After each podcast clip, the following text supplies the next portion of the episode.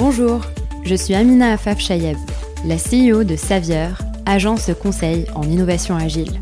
Vous écoutez Innovation Backstage, le podcast qui casse les mythes de l'innovation, va à la rencontre des innovateurs inspirants et partage avec vous les meilleures pratiques pour innover en entreprise. Vous êtes un salarié qui veut insuffler de l'agilité dans son travail? Un entrepreneur en herbe qui souhaite se lancer? Le PDG d'une PME qui souhaite se réinventer? Ou juste un curieux à l'affût des tendances qui ont du sens Vous êtes au bon endroit, car l'innovation nous concerne tous. Quelle que soit la taille de votre entreprise ou votre secteur d'activité, on gagne tous à être plus innovants. Alors suivez-nous en coulisses, on vous montre le pourquoi et le comment. Ne pas réinventer la roue. On utilise souvent cette expression pour signifier réinventer quelque chose de déjà existant, faire quelque chose d'inutile. Après tout, la roue, l'une des plus anciennes inventions de l'homme, ben on peut pas mieux faire. C'est un acquis. Mais les innovateurs sont précisément ceux qui remettent en question les acquis et explorent les champs des possibles. Mais pourquoi pas réinventer cette roue? Pourquoi pas une roue intelligente? Au Salon de Genève en 2017, Goodyear a présenté IntelliGrip, une roue, un pneumatique plus exactement, qui intègre des capteurs dans sa bande de roulement pour mesurer son taux d'usure, sa température, mais aussi le niveau d'adhérence à la chaussée. Pourquoi pas une roue euh, écologique?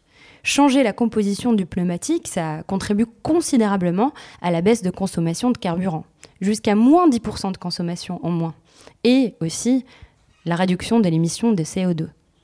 Pourquoi pas, allez, soyons fous, une roue citerne Inventée en Afrique du Sud, le Hippo-Roller est une citerne brouette d'une contenance de 90 litres qui révolutionne le transport de l'eau dans les régions rurales où des personnes sont obligées de marcher plusieurs kilomètres pour s'approvisionner en eau, c'est révolutionnaire.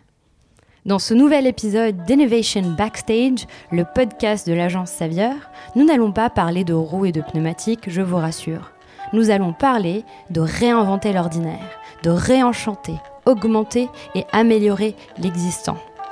Pour cela, on accueille aujourd'hui Nancy Bohème, designer et entrepreneur, qui a réinventé un objet ordinaire du quotidien, un objet auquel on ne pense pas forcément quand on pense à l'innovation.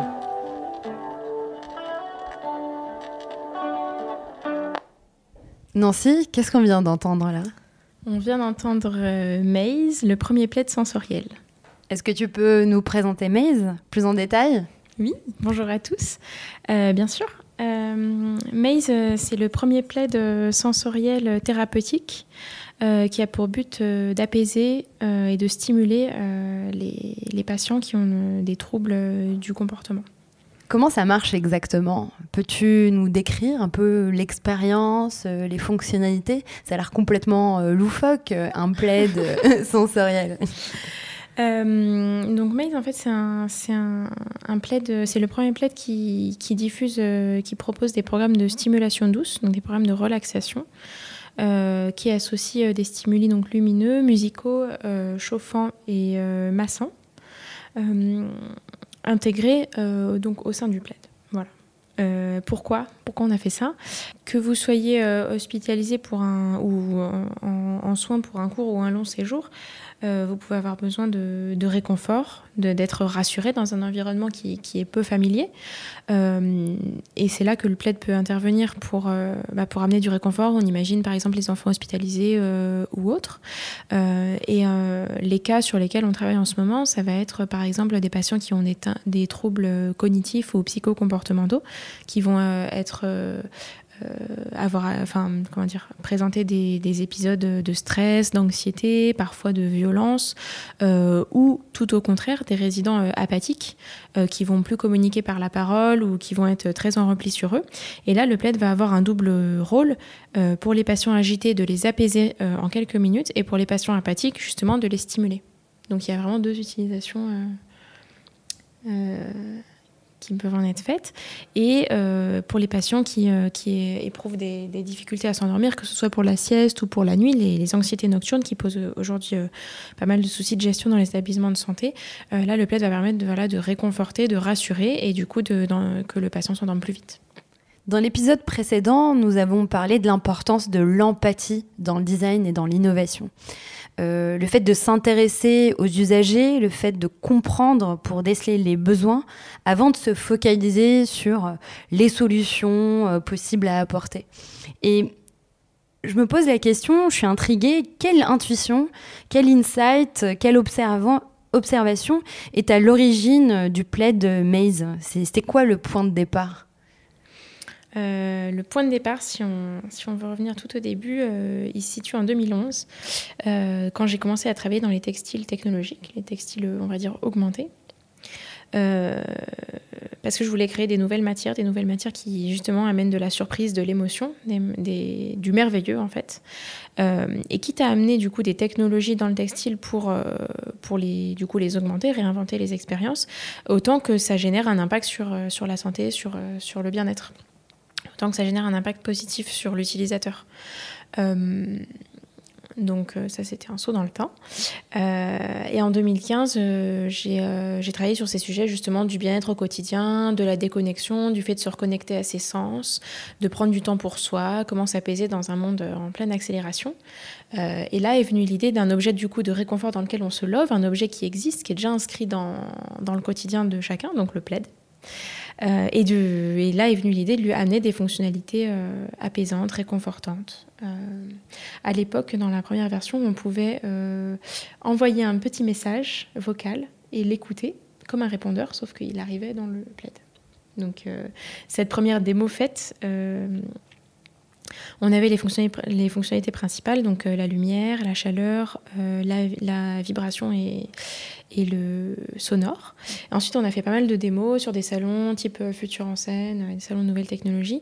Et là, on a rencontré justement des professionnels de santé, des infirmières, des médecins, euh, qui sont confrontés tous les jours à des patients qui ont encore plus besoin de réconfort que tout un chacun auquel on pensait au départ. et c'est là qu'on a compris qu'il y avait un besoin plus précis et plus pressant pour ce type de patient. Nancy, tu nous dis que ce plaid a évolué à fur et à mesure de l'avancement de, ton projet.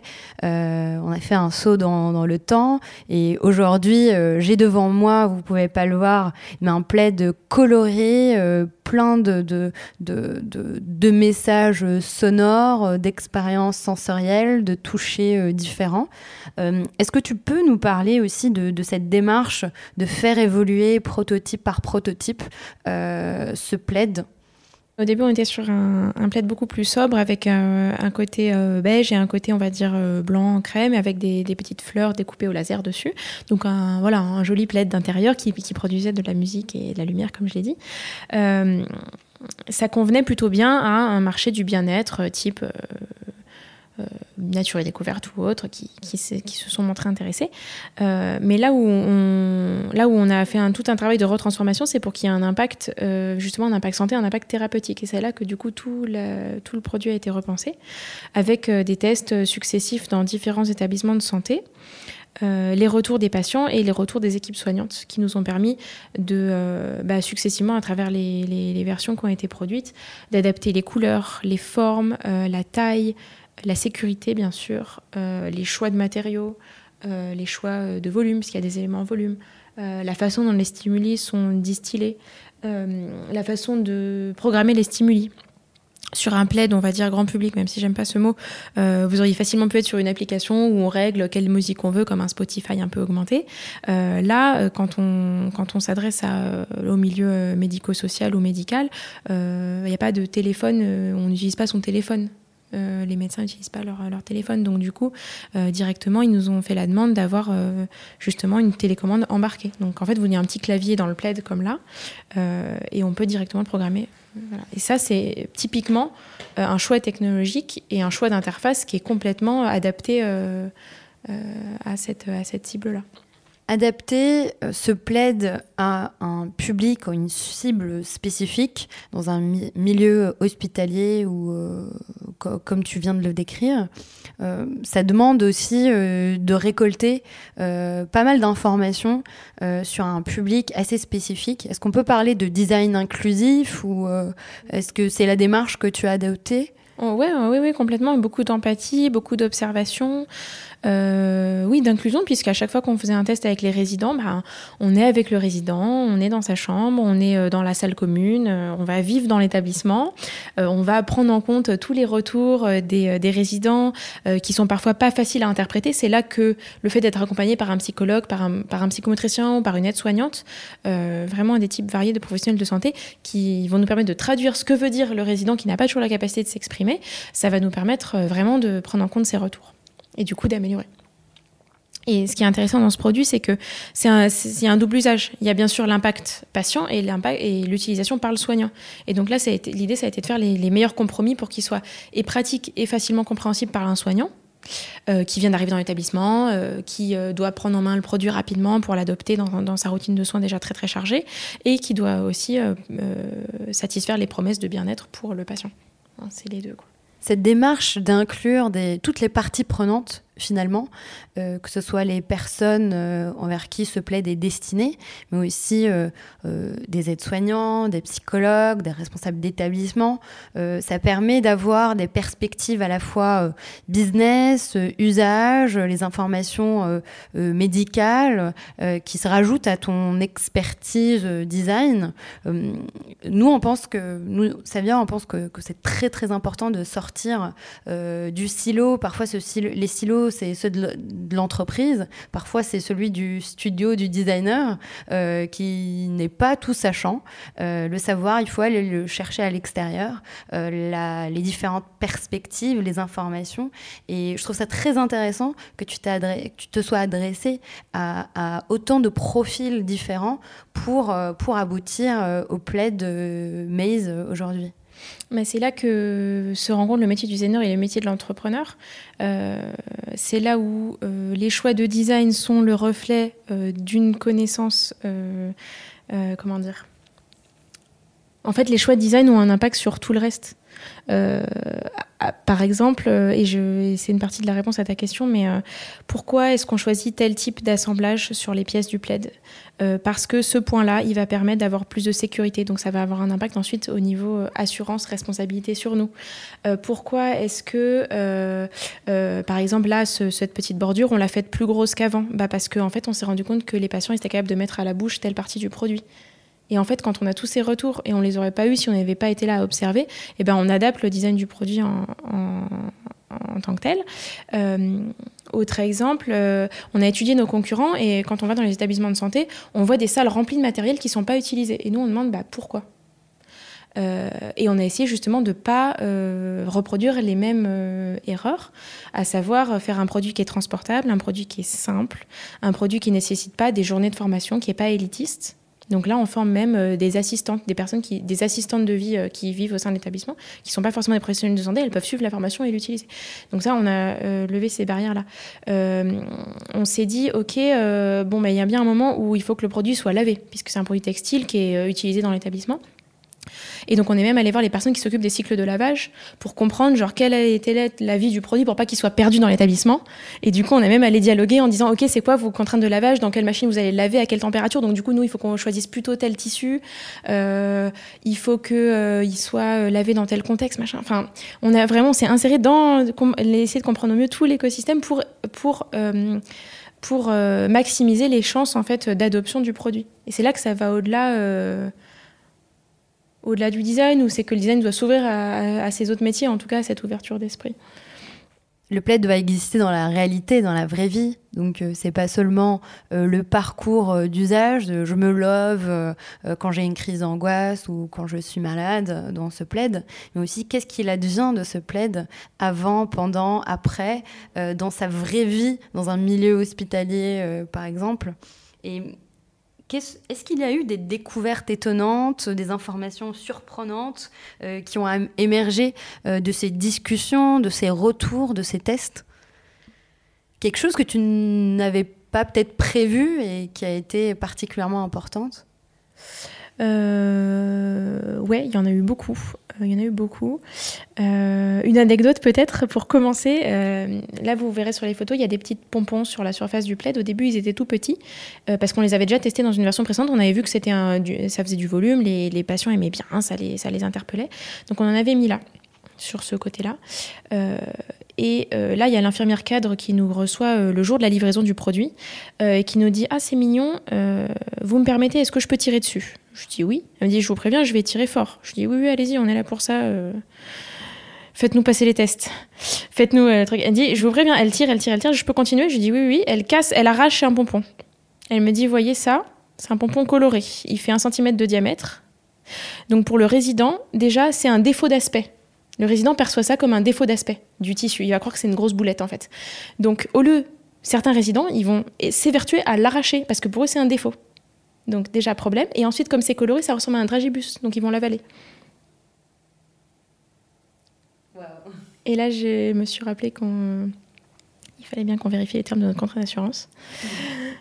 Euh, et c'est des choses comme ça. Et donc, du coup, bah, qu'est-ce qu'on a fait? Bah voilà, itération. En fait, on s'est mis une succursale dans l'établissement, on avait notre machine à coudre et on faisait les, itérations euh, live. Bah, pour pas retirer le produit, du coup, parce qu'on pouvait pas le ramener. Euh, et du coup, avec Louane, on a, on a dit ok, donc demain, on trouve une autre solution. On a démonté le truc et on en a remonté un autre et maintenant ça tient, il n'y a pas de souci. Mais si tu veux, nous, on se place pas du tout dans cette perspective-là. On voit un pompon, on voit un pompon, on voit pas un défaut et on voit pas un dragibus.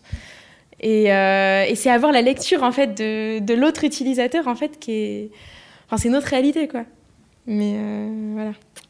Aujourd'hui, est-ce qu'il y a un protocole expérimental mis en place pour euh, valider cette dernière version, euh, comment ça se passe?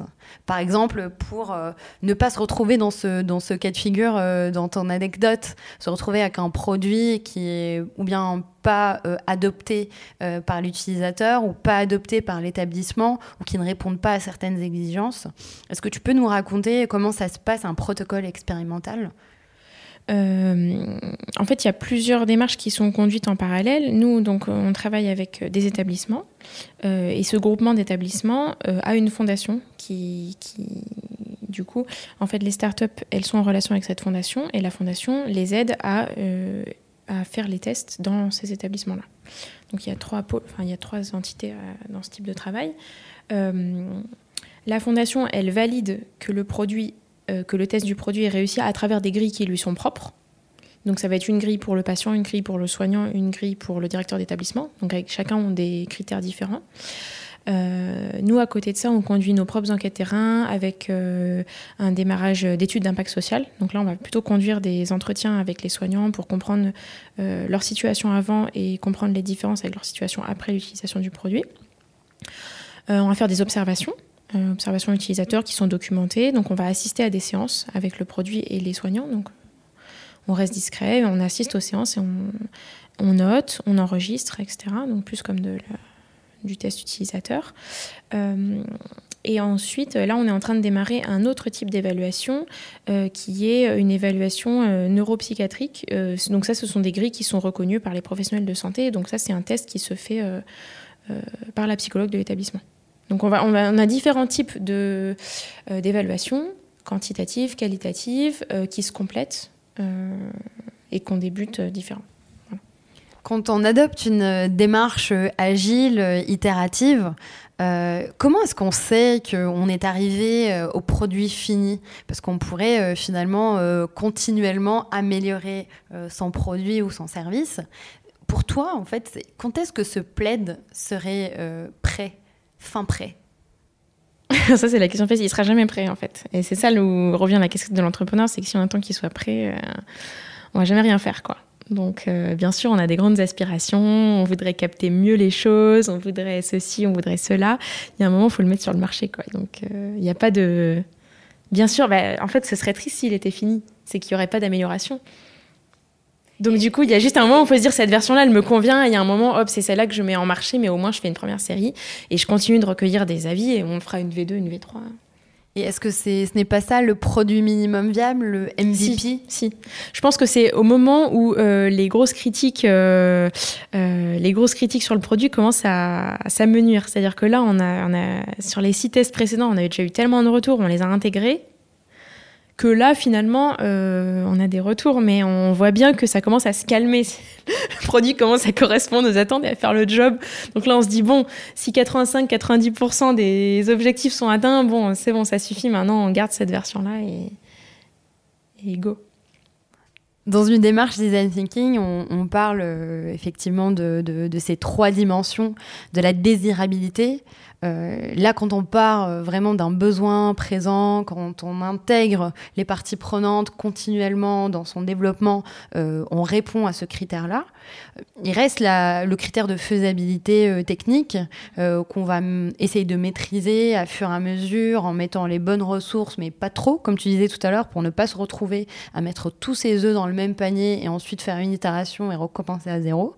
Donc on va faire, on va, on va développer en faisant, en apprenant à fur et à mesure.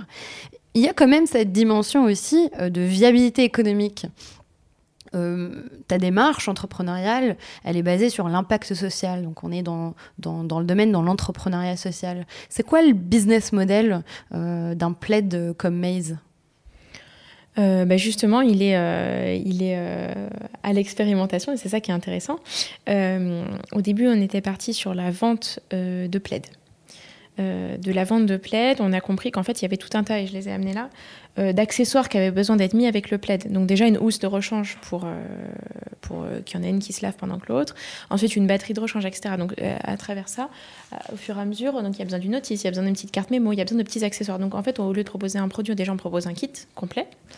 et c'est justement en étant sur le terrain qu'on a compris que les établissements, ils n'achètent pas un produit s'ils l'ont pas testé pendant X temps. Parce que vous avez beau faire une démo, eux, ils ont toujours besoin de voir si sur leur patient, dans leur contexte, ça va correspondre. Donc en fait, euh, là, on est sur une location, euh, location test, le temps que les équipes euh, se fassent une idée du produit, et ensuite l'idée c'est de la convertir en achat, par exemple. Donc c'est comme ça que là, le modèle a évolué. Est-ce que vous avez testé plusieurs modèles économiques? Euh, là, on est en train de finaliser une étude pilote euh, donc, euh, sur des sujets âgés. et là, la prochaine grosse étape, c'est de lancer une seconde étude sur des publics avec d'autres types de handicap, donc des publics plus jeunes. et en parallèle, la mise en production de la pré-série. Donc c'est là où, justement, quand on dit hardware, tout est dans le mot.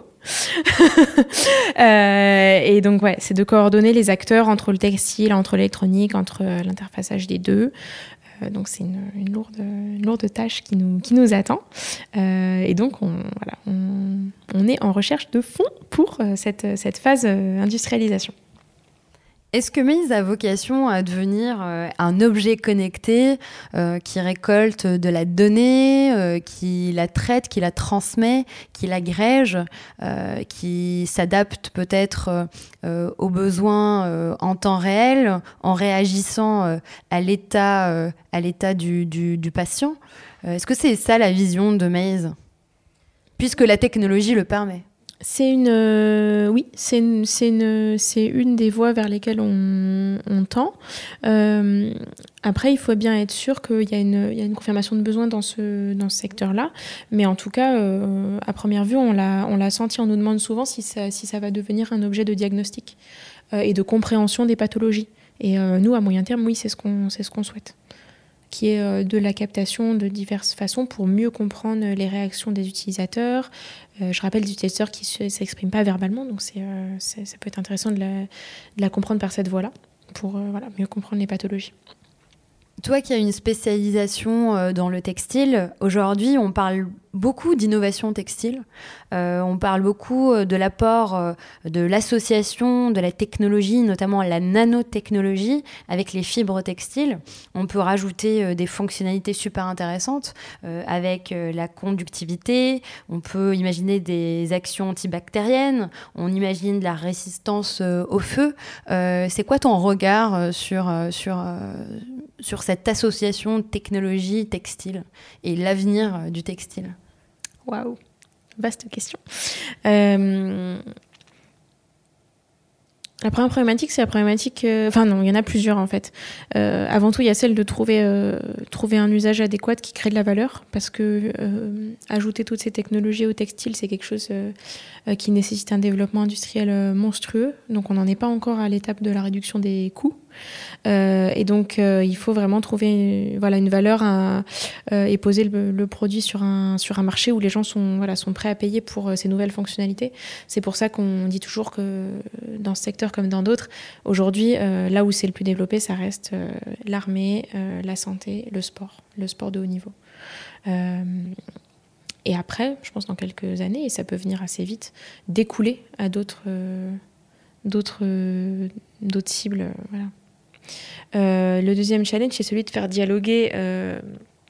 moi, je suis plus dans les textiles électroniques du coup, mais dialoguer l'industrie électronique avec l'industrie textile. Donc, pour résumer, l'industrie du dur avec l'industrie du souple. Et c'est là que se fait tout le, tout le travail en fait. nous, on travaille avec, par exemple, un industriel lyonnais qui travaille sur sur euh, le tissage de rubans conducteurs qu'on utilise à titre de, bêta-testeur dans notre produit. Euh, mais voilà, c'est ce type de, de rencontre qu'il faut faire. Euh, il faut que, et nos ingénieurs, on a, on a un travail de communication, d'évangélisation à faire pour qu'ils comprennent nos contraintes de souplesse dans le textile. Euh, il faut que les gens du textile comprennent que euh, nous, on, intègre euh, du, de l'électronique, donc ça va pas être les mêmes enjeux, ça va pas être les mêmes contraintes, etc. Et donc du coup, avec notre couturière autant qu'avec notre ingénieur, on a ce, on les met, voilà, on leur montre les trucs, quoi. On leur montre exactement là où on en est, c'est quoi nos problèmes, et on les résout ensemble. Il y a vraiment une volonté de, un besoin de mettre les gens en commun autour d'une table et qu'ils comprennent le vocabulaire et les, les enjeux des autres corps de métier. Il n'y a que comme ça que ça peut avancer en fait. Parce qu'aujourd'hui, ce dialogue-là n'est pas fait du tout. Enfin, il est en train de se faire, mais ce n'est pas quelque chose qui est. Voilà, fait quoi. Donc en même temps que tu développes ton produit, il faut développer, évangéliser euh, les industriels. Euh. voilà quoi.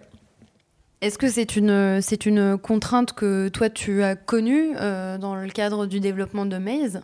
Le fait qu'on on parle beaucoup d'intelligence euh, collective, euh, de mise en commun de savoir, de compétences.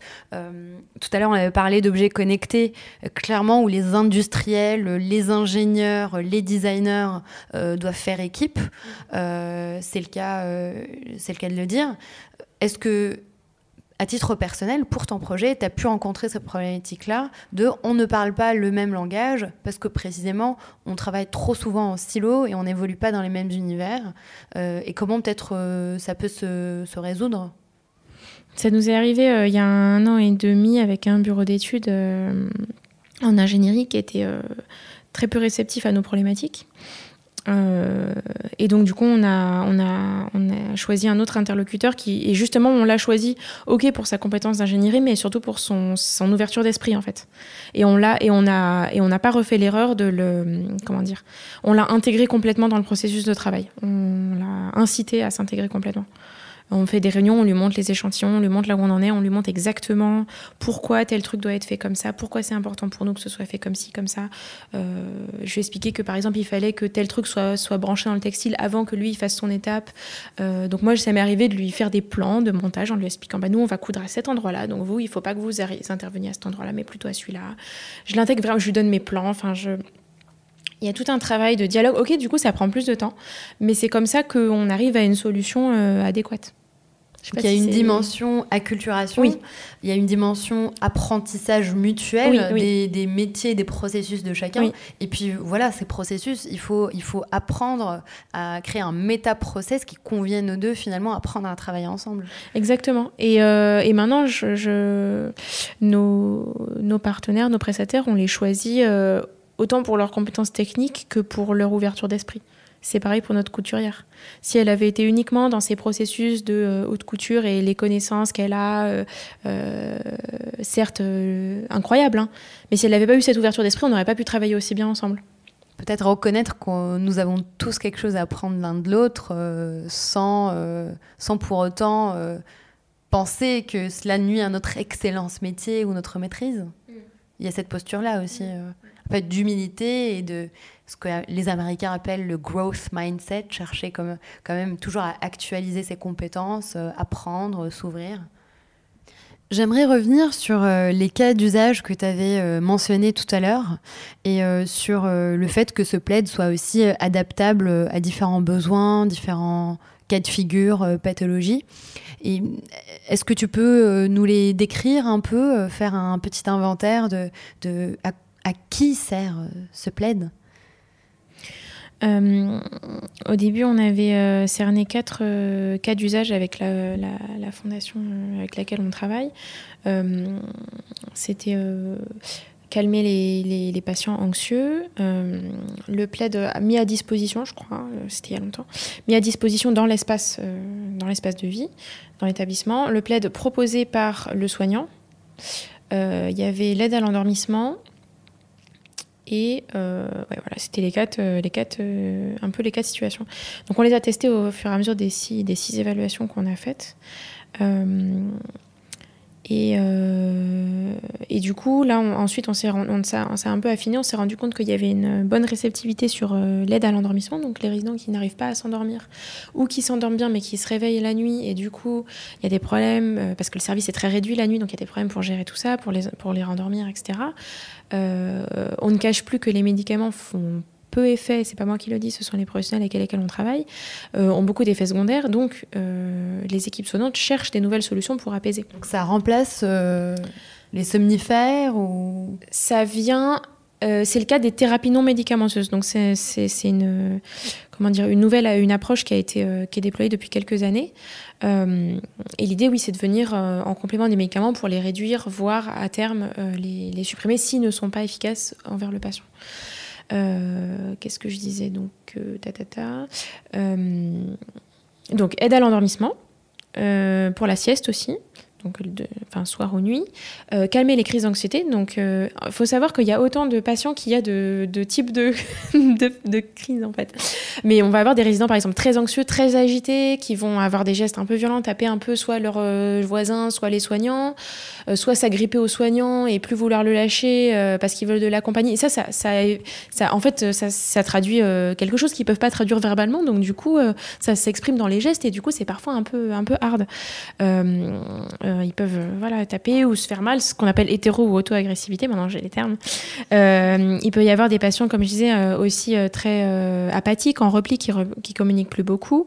et du coup, il n'y a pas d'activité vraiment proposée pour eux. Donc en fait, ils vont assister de loin aux activités qui sont faites avec les autres résidents, les autres patients, mais en fait, ils ne vont pas trop pouvoir y participer parce qu'ils ont des capacités un peu altérées. Euh, donc pour les patients euh, anxieux, euh, agités, on leur donne le plaid et hop, ils vont se concentrer sur un souvenir, une action positive en regardant le plaid. Soit ils regardent, soit ils touchent, soit ils écoutent. Il y a toujours des stimulés qui lui permettent de se reconstruire sur quelque chose de positif et du coup de focaliser leur attention là-dessus et du coup bah, de cesser la crise d'anxiété, d'agitation. Pour les résidents qui, sont apathiques, justement, ça va permettre de faire ce qu'on appelle une stimulation adaptée. Donc la communication non verbale, donc gestuelle, visuelle, etc., euh, est rétablie à travers l'outil du, plaid. Euh, euh, et on voit ce qu'on appelle un, relan de l'élan vital, c'est-à-dire que la personne se remet à... Waouh, elle est là, quoi, de nouveau. ensuite, il y a le cas des patients en fin de vie, donc qui, sont, très euh, sont souvent alités, etc. Là, ça va permettre d'amener vraiment du réconfort, euh, d'apaiser euh, l'anxiété, etc. il va y avoir des patients, par exemple, qui ont une déficience visuelle et donc du coup, bah, les stimuli lumineux, hop, ça va faire un atelier et on va pouvoir dialoguer avec eux. Ils vont quand même voir des parties du plaid, donc ça va être le moyen de faire une activité. Euh, il y, y, a des résidents, des patients qui sont en refus de soins, donc ça veut dire que c'est impossible, euh, c'est un, une tâche assez difficile de faire les soins, alors que là, comme là j'ai les, résultats sous les yeux, on propose par exemple le plaid avant, donc ça les apaise, ça les distrait, ça leur permet de, penser à autre chose, et du coup, hop, le soin est plus facile à faire. Donc vraiment, nous, le plaid, c'est un, partenaire, un relais du soignant. C'est pas du tout là pour le remplacer, c'est là pour le... Euh, c'est un acolyte un peu. La baseline, je pense, c'est compagnon, ouais. ça? Compagnon du soignant. Je pense que ça, ça, reflète bien cette intention euh, de, proximité, de réconfort. Tout à l'heure, en off, Nancy, tu me, tu me montrais les différentes musiques que le boîtier euh, euh, de, contrôle du plaid proposait. Comment, comment en fait ce choix a été fait des différentes musiques? Tu me parlais de, de préférence de, des patients. Est-ce que c'est de ça que, que, le choix a été fait?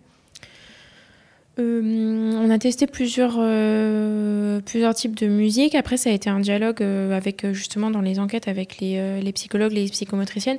Dans les thérapies douces, c'est tel type de musique, avec tel type de, de basse, avec, un, avec une fréquence ceci, cela qui fonctionne mieux. Donc, voilà, on a fait des choix en fonction de ça, des musiques de relaxation. elles nous ont expliqué que les bruits de la nature, etc., les, les, les, les patients étaient réceptifs. on a essayé de faire des choses variées, et justement, c'est pour ça qu'on évalue là lesquels plaisent le plus, mais il y, a, des choses variées. Il va y avoir du piano, il va y avoir des, sons de la nature, il va y avoir euh, plus euh, ce qui s'appelle le programme Coin du Feu. On va entendre du feu, donc là, ça va être vraiment euh, apaisé, s'endormir, etc. Voilà, c'est assez varié.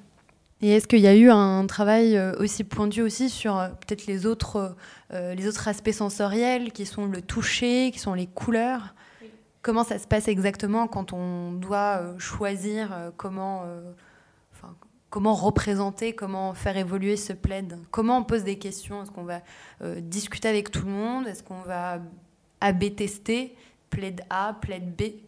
Euh, bah, on est arrivé avec des protos euh, dans les établissements. Euh, on fait des, des séances avec, euh, avec les patients. On voit les retours des soignants. par exemple, ah, tel stimuli, ça marche bien. Ce serait bien s'il était un peu plus gros, un peu plus grand, un peu plus étendu. tiens, ça, c'est un peu trop fort. Faudrait le radoucir.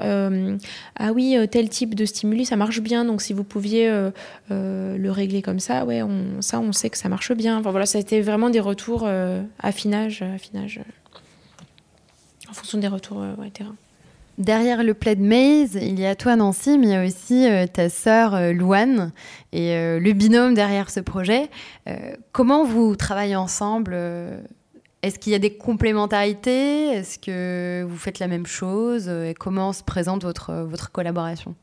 Avec Loane, en fait, il faut savoir que du coup, euh, on, bah forcément, enfin forcément, on travaille. Vous êtes jumelles déjà.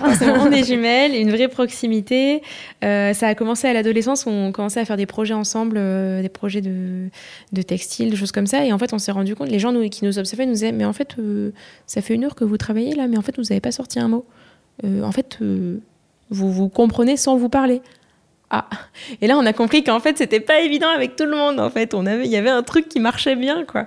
Euh, et donc, du coup, euh, on a fait pas mal de projets les années passées euh, ensemble autour du textile, du textile innovant. On a vu que ça marchait bien.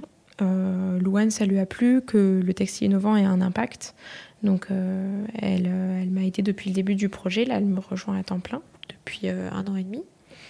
Euh, comment ça se répartit bah, Les gens souvent disent Ah, bah, deux designers. Ouais, mais designer, en fait, c'est le métier le plus polyvalent de, la Terre, quasiment. Enfin, donc, euh, euh, elle, elle va s'occuper plus de l'aspect communication, de le suivi avec les fournisseurs, les dossiers techniques, les choix de sourcing on décide ensemble euh, quand on a besoin de reconcevoir quelque chose euh, sur le produit, on décide ensemble. Euh, et moi, je vais être. Enfin, en fait, on fait du design toutes les deux, mais ensuite, on adjoint les autres professions, on se les partage. Moi, je fais plus les trucs avec des tableaux, les recherches de fonds, les trucs comme ça. pour les pitchs, on est deux, on, promeut bien toutes les deux. Vous êtes un binôme euh, naturel. Il y, a un, il y a un avantage compétitif sur ceux qui cherchent euh, leur associé, euh, qui, qui, se trompent, qui se séparent, qui ont des... Enfin, là, des jumeaux, vous avez un avantage sur toutes ces personnes-là. Oui, puis on a la même vision, on a des visions alignées, donc c'est facile de prendre une décision. On se challenge, souvent. Mais c'est un challenge bienveillant dans l'idée que ça aille plus loin. Mais on n'a pas besoin de repartir sur des débats où on n'a pas la même vision. quoi. C'est bon, ça c'est acquis, quoi. Donc on gagne du temps. quoi. Elle est un alignement sur la vision. Sur la vision, sur les valeurs. Et donc du coup, euh, déjà, ça c'est un gros travail de fait. Quoi. Bah, une, belle aventure et euh, on vous souhaite euh, que ça continue. Et on reprendra des nouvelles de Maze assez régulièrement, vu que le projet n'est pas encore sur le marché, le produit. Est-ce qu'on a une idée ou pas du tout? Bah là, on a des établissements. Des objectifs. Ouais, ouais, ouais. Bah comme je disais là, pendant le off, on a des établissements euh, euh, hospitaliers, euh, des établissements qui accueillent des types de handicap, des patients avec des types de handicap beaucoup plus jeunes, enfance, autour du l'autisme, du polyhandicap, etc., qui nous contactent et qui sont en liste d'attente pour avoir les leurs et, et, les évaluer et, les avoir aussi. Mais comme je disais, ouais, c'est des établissements qui vont être aux quatre coins de la France, voire pays frontaliers. Donc du coup, c'est bientôt une multinationale. Donc, bah, on a des gens à l'étranger qui nous contactent régulièrement. Donc voilà. Que de succès. Merci beaucoup Nancy d'avoir été notre invitée et de partager avec nous euh, tous tes insights et tes retours d'expérience. Eh ben, merci à vous, c'est avec plaisir. Si vous avez aimé cet épisode, abonnez-vous à notre podcast Innovation Backstage et surtout, partagez. Au revoir.